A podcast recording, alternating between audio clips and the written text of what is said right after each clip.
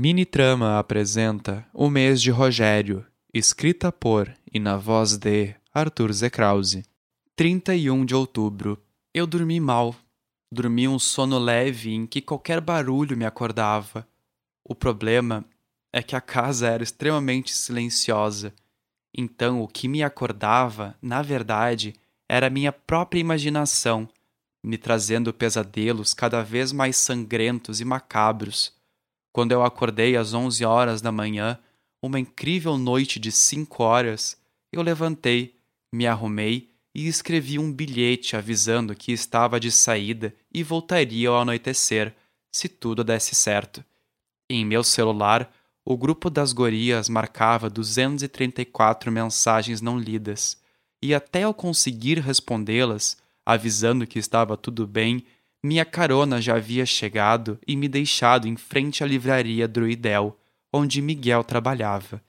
Eu entrei e perguntei para seu Geraldo se Miguel estava por ali. Mas ele não estava. Ele disse que Miguel havia passado mal e ficaria em casa por esta semana. Eu agradeci e caminhei em direção ao apartamento de Miguel, olhando para o chão para que nada mais pudesse me engatilhar a ansiedade que eu sentia constantemente. Quando cheguei em seu prédio, abri as grades da portaria com a chave que possuía e subi até seu apartamento, para encontrá-lo completamente bagunçado e escuro.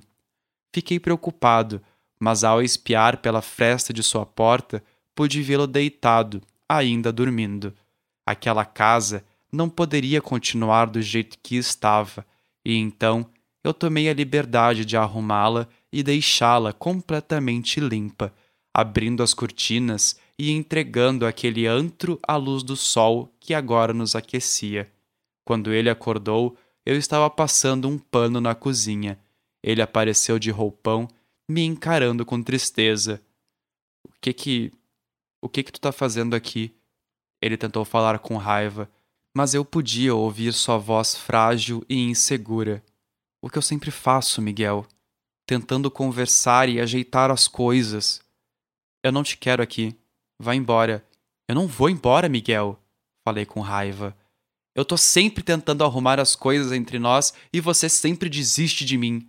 Você é um escroto e eu não consigo ter outra opinião senão a de te odiar cada dia um pouco mais. Mas ainda assim eu sigo te amando e querendo arrumar as coisas. Então larga de ser essa criança birrenta e me escuta. Não, Rogério. Ele se aproximou, agora claramente enraivecido. Você nunca conseguiu entender nada. Desde que eu te conheço, eu tenho te colocado em risco. E eu te transformei num carniçal sem você saber. Eu te levei pro Dialu como um garçom que leva um prato para ser comido. Você você poderia estar tá morto desde o dia em que eu te conheci e desde Desde então minha vida tem sido uma mentira. Nem mesmo Sarrani era verdade.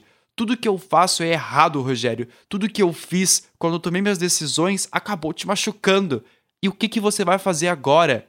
Eu repliquei. Se esconder em casa, no escuro, vai fugir como você sempre fez os seus problemas e viver essa vida medíocre que você planeja viver?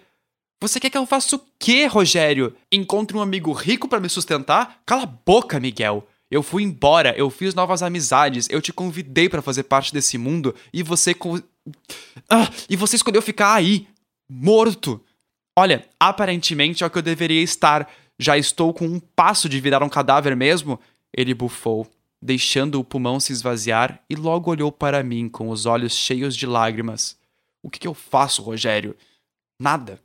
Eu respondi enquanto me aproximava dele. Você troca de emprego para não ver o Jalu você vive a sua vida normalmente se você quiser continuar mortal. E se você quiser continuar imortal, a gente fala com o Lucas e a gente vira carniçal dele. Ele já aceitou. Sebastian contou que se ele não deixasse, nós iríamos envelhecer rápido e dolorosamente. E essa coisa que a gente faz com a água vai acabar. Eu falei com tristeza. Vai acabar e a gente fazia isso porque Jalu era um membro antigo e diferenciado dos vampiros que existem hoje em dia. Mas talvez nós herdemos algumas coisas legais de Lucas. Ele fala com os animais e tal. Por que que você vem sempre atrás de mim? Porque eu acredito que a gente possa arrumar isso que a gente tem. E eu não quero reciclar nossa amizade ou simplesmente trocar por outra. Você é importante para mim, Miguel. E é só por isso que eu vou atrás. Eu podia ter morrido há muito tempo, sabe? E não é só você que me coloca em perigo. Eu sei, mas por quanto tempo eu ainda vou te colocar? Você não vai mais. eu ainda acho que eu não te mereço, Rogério. É verdade. Você não me merece, Miguel. Ele me olhou com os olhos tristes. Então vê se cresce e convida eu e as meninas para uma janta. Você pode chamar seu namoradinho também. Meu namoradinho? É, Rogério, você é muito sonso. Miguel me acertou um soquinho no ombro, mas logo em seguida eu o puxei para um abraço. A verdade é que nós nunca saímos de nossa aventura e tudo estava complicado. Seja com Lazoriel, seja com Miguel.